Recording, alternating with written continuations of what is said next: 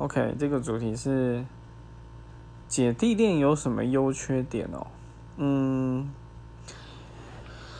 姐弟恋有什么优缺点？应该是姐姐会比较没有安全感吧，然后可能会有一些小小控制，然后弟弟部分就是一样啊，就是因为可能比较年轻，除非是说，其实比较比较适当哦。